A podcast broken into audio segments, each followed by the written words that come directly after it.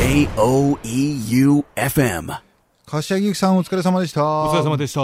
小説家の早見和正です。FM 愛媛編成制作部長の関です。なんか変わったじゃないですか。そういうふうに台本に書いてあるんですよ。ね、あの、先週のフリートークをやってる間に森さんからようやく台本がはい。送られてきて。あざーす。ねえ。いないね、森さんがね。2週目になりましたね。そうですね。もうだいぶ僕は慣れっこですけど。あ、本当ですか？僕はもうどういうふうにこう森さんをうん立てつつ、えー早見さんのこの番組を守っていくかというのをね、そうね。試行錯誤しております。ちょっと高いよ、テンション。あ、ちょっと、あの、NHK にね、うねっていう、あの、若いディレクターがいて、えそいつはすごくこう、リトル東京聞いてくれるんですよ。えはい。で、結構こう、まとめてバッと聞くタイプらしいんですけど、え1.5倍速にすると完璧なんだって、このラジオ。えへえ。つまり、俺と森さんが普段はい1.5倍はいトロトロ喋ってんだよね。で情報量としては俺と森さん20分分しか喋れてないことが、はいはいはい。あの、うねの一言によって。なるほど。あの、あえてあの、スロー感がいいんですけどね、深夜に、うんそうだよねえと思ってるんですけど、俺ね。俺らもそうですよ。計算の上はで、スローに喋ってるんですよね。そうなんですよ。皆さん。そんなことはないけど。ちなみにこれはうねから喋っていいよっていうふうに言われてるから、えあの、言うんですけど、はいうねくんっていうのはもうすごい早見のことが好きで、え。はい。なんとか自分で、えー企画して、ええ。早見の番組を NHK で立ち上げたいっていうふうに。獅子奮闘してる結果、え毎週早見ネタで企画出して、えはい。毎週落とされてんだって落とされるんですか？落とされてんだって、その上でもうついに3日前に関しては君ちょっとセンスがなさすぎるよって上の人に怒られたっつって これ早見さんに言ったら怒られるかもしれないんですけどって言われて俺怒るに決まってんじゃん 俺がダメなやつみてえじゃねえかっつってそうですよね。ハミさん何も悪くないのにね。そうそうそう話ですね。いやまあまあね、俺の知名度が低いからそんなことになっちゃうんですけどいやいやいや、そんなことないです。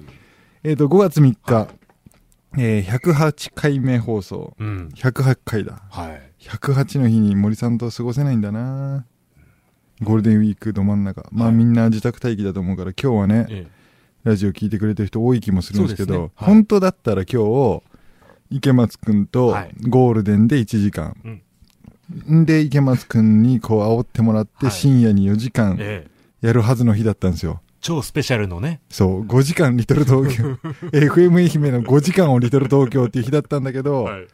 もう森さんがいない中30分っていう、うん。すごいねはい。社会はね、もう何が起きるか分かんないね。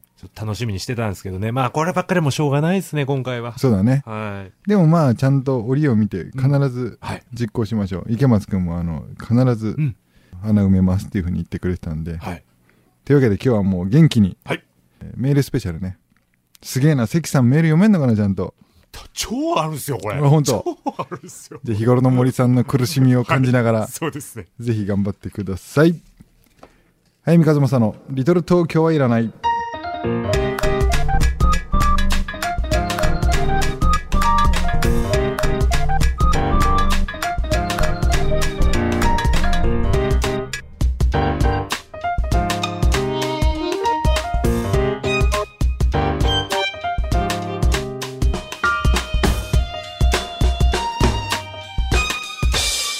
早見和正の「リトル東京はいらない」この番組は物語のある町へ春屋書店生涯不良の角川春樹事務所一人の時間を大切に集英社文庫早見の社員食堂改修そして愛媛の心ある個人スポンサーの皆さんの提供でお送りいたします。関さんこれちょっとメール読む前にさ、はいはい。えー忘れないうちに言っときたいんだけどさ、はい。通常放送聞いてる時さ最後エンディング「イマジンドラゴンズ」がさ音大きすぎて俺と森さんが何言ってるか分かんない時多々あるんですよ多々あります。多々はねえかな、はでもやっぱ基本俺と森さんボソボソ喋る派だから、はいはいもうハキハキ歌う「イマジンドラゴンズ」にこう書き消される場合がね 音数も多いしね、あれね。そうそうそうそうはい。そこのとこよろしく、はい、わ、かりまあした。とこの初めてのスタジオで今喋ってるじゃないですか、はい。でいつもよりこれスピーカーがいいのか知んないけどヘッドホンがいいのか知らないけど、音でかすぎる音楽調整しま鼓膜がバカになる調整しました。はいはいじゃあメールお願いしますぱいあります。ちょっとちっちゃすぎるな今度。わがままはい。えこれちょっと、はい。はいはい。じゃあこれでいきますね。はいえっと、まずはですね、はいえー新潮社の早見担当、朝日新聞バイト時代一緒だった、うん。森に彼女を紹介してくれたいい人、うん。ラジオネーム東京太郎さん。おうほうほう。太郎くんね。新潮社太郎くんですよ。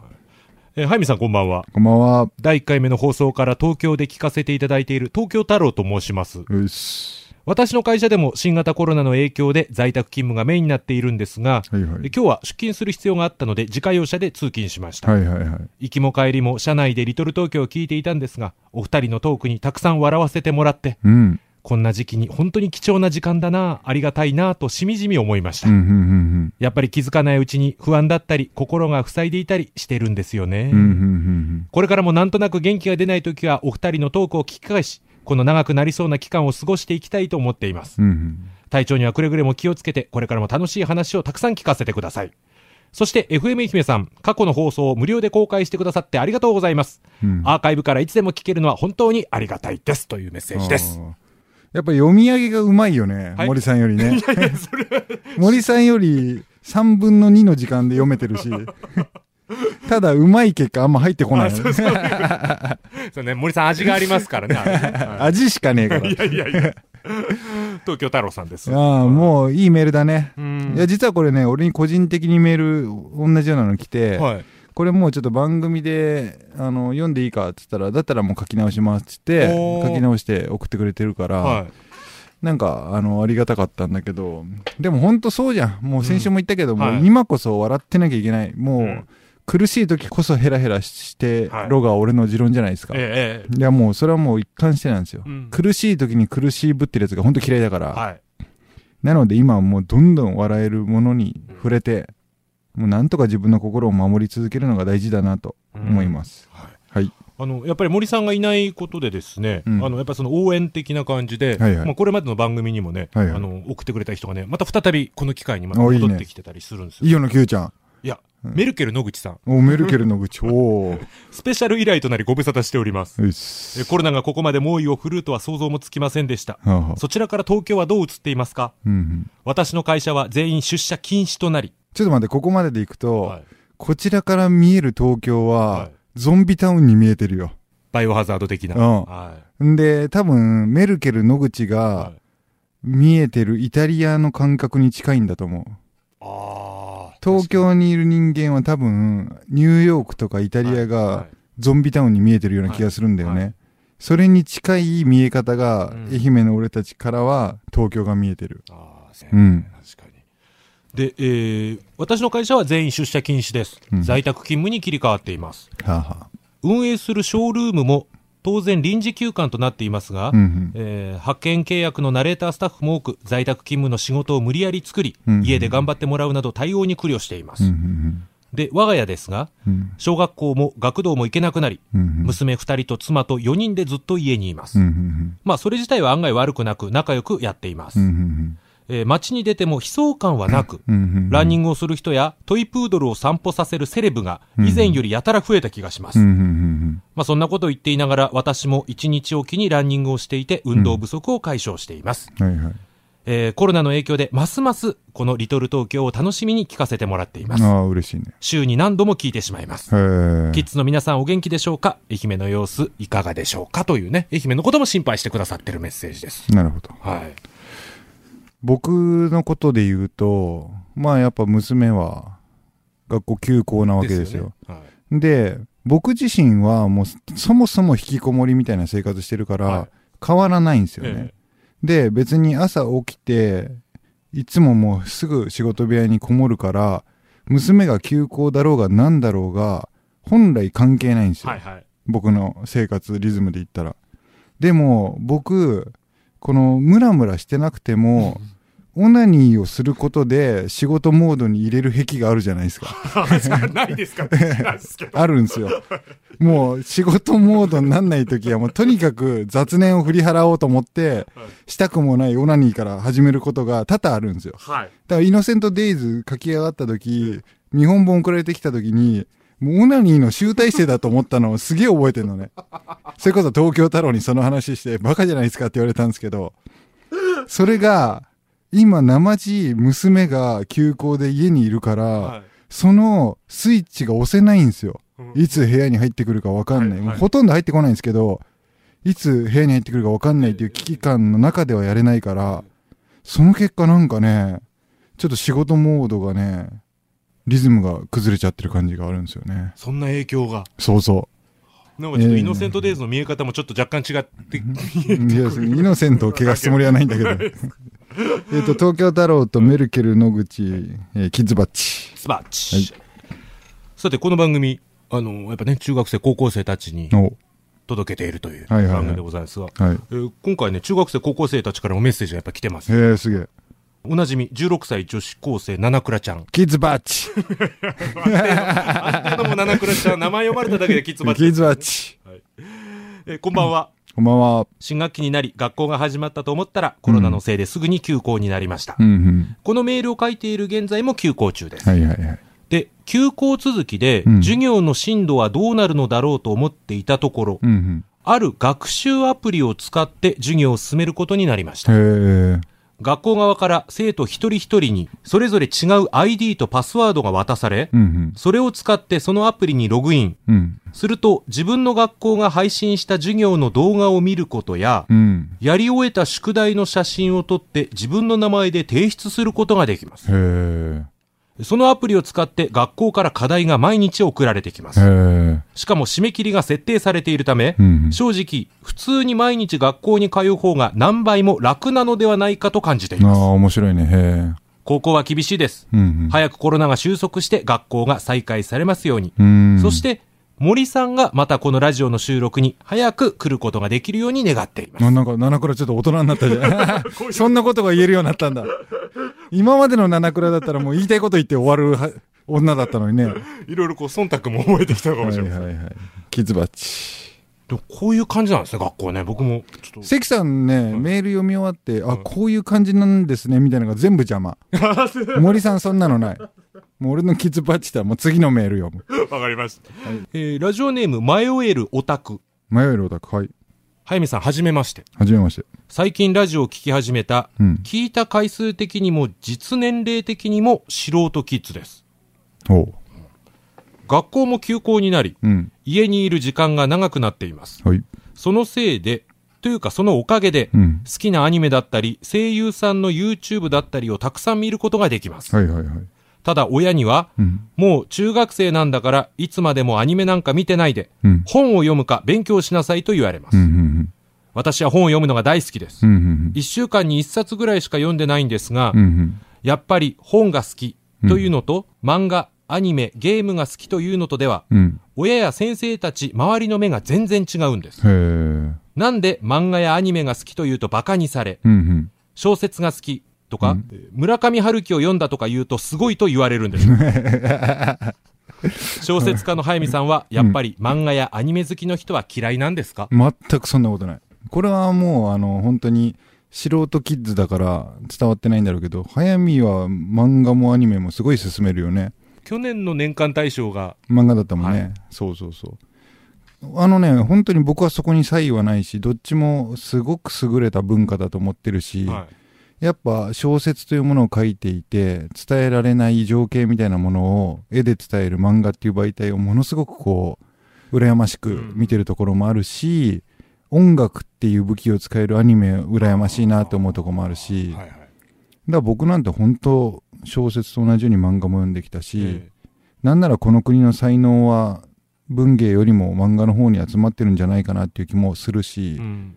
でも一方ではもう日本の漫画は世界的にはオワコンだっていうような説も一方にはこう漏れ聞こえてきたりもするからどんどんそこに才能を注入していかなきゃいけないなって気持ちもあるし。うんなんかもう全然自分の好きなものを突き詰めていく方がはるかに大事なんじゃないかなと思います。でも、こういう大人の人いますよね。あの、小説とか、そういう、うん。本を読んでるのはすごい、アニメ読んでるのは多いっていう。ただね一つ小説の武器を言うとやっぱ想像力が介在する余地はうんうん。漫画とかアニメよりも優れてると思うんですよ。はだから本当に本も好きでアニメも好きで漫画も好きでっていうのが一番正しくてそれはもう親にそういう自分が言葉を持って説得すればいいんじゃないかなと。い。うん思いますじゃあ、この、迷えるオタクのはい初リクエストいきましょう。はいディビジョンオールスターズでヒプノシスマイクディビジョンバトルアンセム。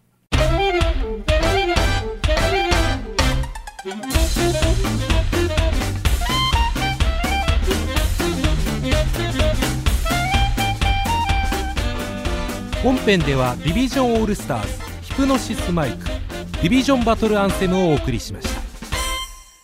はい、えー、迷えるオタクさんのリクエスト、えー、ヒプノシスマイク難しいね、難しいですよ。 Division All Stars 全然わかんないです、僕。若い人ついに捕まえた かつてない感じの曲だったよねでも初めてね、メッセージ送ってくれたんでありがたいです。ありがとうスリーキッズバッチお、いきなり。うんはい。おめでとうございます。はいじゃあ、それではメッセージ続けます。じゃんじゃん行きましょえーラジオネーム、ポチョムキン。うはい覚えてます、覚えてる覚えてる森さんが一回逃がしてまた いいよいよメールを送ってくれました。ありがとうございますえー前回の放送でリクエスト曲を採用していただきありがとうございました。どういたしましてツイッターは一身上の都合により削除しました。あれだろうあの彼女に見つかっちゃったんだろうな 違う知らないけどあのマッチングアプリ的なやつ、そうそう。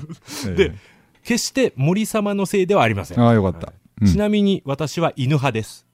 あ女の子なんだこの、うん。しかし彼女に勧められて呼んだ悲しきデブちゃんは好きですよって書いてあるんですよ。ああじゃあ男の子だし悲しきデブ猫ちゃんだし、ちょいちょい違うってういうんですね。一キッズバッチ。はい、キッズマッチです。一個。えー、次いきますよ、どはいんどん。はい札幌市在住のうん。番組開始当初からのリスナーで、へえ。最近も朝日新聞に掲載された、うん早見さんの記事をツイッターで紹介してくれてるキッズだそうです。へえ札幌に札幌にキッズがいるの札幌にもいるみたいです。すげえはいラジオネームスパーキー。スパーキーさんはい早見さん、はじめまして。はじめまして緊急事態宣言が全国で拡大され、うんうんコンドームを買い占めないといけないのかと感じている童貞です。すげえなんか面白いの来た 森さん面白いの来たぞスパーキー。スパーキーえーという冗談はさておき。いやいやいやここまででいいんじゃないかここも、もう、もう読まない。ある続きが。はいはい過去放送で、うんもう一度聞きたいエピソードを募集しているようですが、はいはいはいはい未だ記憶に残っているのが、うん旅スペシャルで、早見さんが起きたら、下半身全裸のパキスタン人が目の前にいたという回です。はいはいはい全部だよ全裸全裸あ、そう。うん花じゃないですね。全部やります、うんえー今週は森さんがスタジオにいないということで大変かとは思いますが、頑張ってくださいという。ありがとうえー、スキーパー？スパーキーさん。スパーキーはい。森さんの台本にはスキーパーって書いてある 森自分が来ないのいいことにむちゃくちゃなんだよなこの台本えー、スパーキーさん4キッズバッチ4キッズバッうチ。ん、旅スペシャルも必ずやりますか？あ森がいない今やればよかったね旅スペシャル。ね、はい失敗したわはい。はいシニアのラジオっ子さんですうねい。シニア七倉ちゃんについて書いてますね。やっぱり七倉ちゃんは可愛いですねと。この前の四つ葉のクローバー探し。はいはいへ私も数十年ぶりにやってみました。え結局四つ葉は見つからなかったもののう、んうん五つ葉を2枚見つけました。すごいじゃん五つ葉ってどういうあれがあるんだろうね僕全然見たことないですけど、五つ葉う。んそうだね四つ葉よりさらに幸せが一つ多いと、小心者の私はそうは思えず、はいはいちょっと不吉かもと思っていますはあ。はあはあはあシニアキッズバッチ これキツバッチ。五つ葉にもなんか意味があるんじゃないのかね五つ葉僕ほんと見たことないです。俺もないすげえなすげえなあやっぱ五つ葉のクローバーの意味うん。見つかる確率はどれくらいっていうページがあるね。あ、あるんですか？あるある。え実際幸せがもう一個増えるとかなんですか？えっ、とねクローバーがそもそもね私を思ってくれとかねはい。幸運とか約束とか復讐って意味なんだって。で五つ葉のクローバーの花言葉は、はい。財運財力の運うん。経済的繁栄だって。これを2つ見つけるってシニア今年いいぞ。バブルに湧くぞ いいなあやかりたいのでツーキッズバッチで。ツーキッズバッチ。うん。はい。はい2曲目いきます、千葉県柏市森さんからのリクエスト「ヒール・ザ・ワールド」マイケル・ジャクソン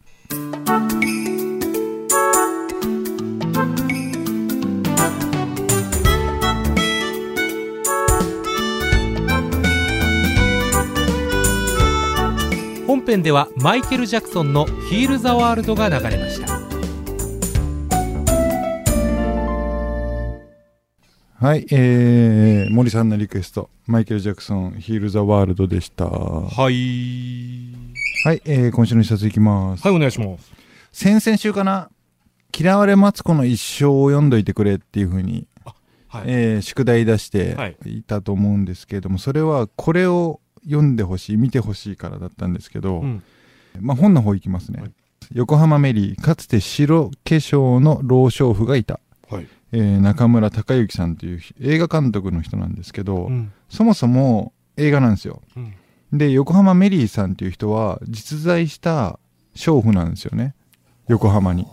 で、僕、高校2年生、1年生2年生ぐらいまでよく横浜で遊んでた時に、はいしょっちゅう伊勢崎町という町で見かけたんですよ。で、本当にもう真っ白い、こうメルヘンな服を着て真っ白い化粧をして、真っ赤なルージュを引いてみたいなおばあちゃんで、もう腰が曲がりまくっちゃって、はい。っていうおばあちゃんだったんですけど、僕の周りにいた友達は気持ち悪いとかなんだよあれみたいな言い方してたんだけど、なんか僕は当時一緒になって批判とか小馬鹿にすることができないような哀愁を感じた人だったんですよね。うん。で、その人のドキュメンタリー映画なんですよ。横浜メリーって。はいはい。メリーさんはどっから来た人なのか、何をしてた人なのかっていうことを解き明かしていくノンフィクションで、なんかあの時本当にみんなと一緒になって嘲笑しないでよかったなって思えるような、うんやっぱ人に歴史ありなんですよね。で、嫌われマツコの一生っていうのは、最終的に街でちっちゃいアパートで嫌われマツコって呼ばれてた女の人がどういう人生を生きてきたかってことを紐解くもので、横浜メリーはね、やっぱそれに近くて、かつ、えー実在した人。で、これネタバレになっちゃうんだけど、横浜から離れたメリーさんを、最後数年後にカメラが追いかけに行くんですよ、岡山に。そこに、今、この瞬間のメリーさんを映し出すシーンがあるんだけど、とても泣けるシーンなのね、それが。ぐーっとくるシーンで、もう今こんな時期で家にこもってても、普段見ないタイプの映画なり本なりを見たり読んだりしてほしいなと思って、うん今日紹介しようと思ったのは、そういう理由でした。はい。えー横浜メリーさん、もう映画でも本でもいいと思います。えー中村隆之さんでした。はい、エンディングのお時間です。はい。じゃあ最後に一通メール。はい。えー、ラジオネーム、いろはのい。マスクの麻雀。はいみさんこんばんは。こんばんは。ご報告いたします。はい。いろはの縫ったマスクを押し付けて、うん。キッズを一人獲得いたしました。おお。キッズネーム、はなうん。さんで、はお便りが来たらぜひよろしくお願いいたします。このラジオを聞き始めてから思いがけない出会いがいっぱいです。そうだね。ありがとうさん。キッズ全員でハワイ来てーではそれまでナイスボディを維持しておきます。おやすみなさいだいそうです。すごいね。えー、花ちゃん、4キッズバッチ。はなちゃんもてきてないですよ。すげえな、そんなことがあるんだね。あの、あれなんですね。ツイッター上でマスク必要な人を募集していて、うん、キッズ限定って書いてたね。ええうん何人かのキッズがね、実際あの受け取られたということです。でもね、すごい本当出来いいし、うんやっぱこう美術の先生だけあって、すごく丁寧だよね、作りが。すげえおしゃれなんですよ、早見さんしてて。うん。まあこんな時期だけど、なんか、こんな時期だから、ある出会いもあるはずだし、はいはい。席も森もバタバタしたもんだけど、すんません、もう。来週はうまくいくといいな。やっぱ3人でやってる時が一番楽ですね。そうだよね。今これ放送30分だけどね、実際70分くらいかかってます。森さんは今優雅に湯船に浸かってる。気持ちよかった。書いてましたね。はい。なので来週もメールスペシャルなんで、はえーお楽しみにしてください。はい小説家の早見和正でした。FM 愛媛平成制作部長関でした。また来週おやすみなさい。おやすみなさい。早見和正のリトル東京はいらない。この番組は一人の時間を大切に集英社文庫、生涯不良の角川春樹事務所、物語のある町へ、春屋書店、早見の社員食堂、改修、そして愛媛の心ある個人スポンサーの皆さんの提供でお送りいたしました。早見和正のリトル東京はいらない。J O E U F M.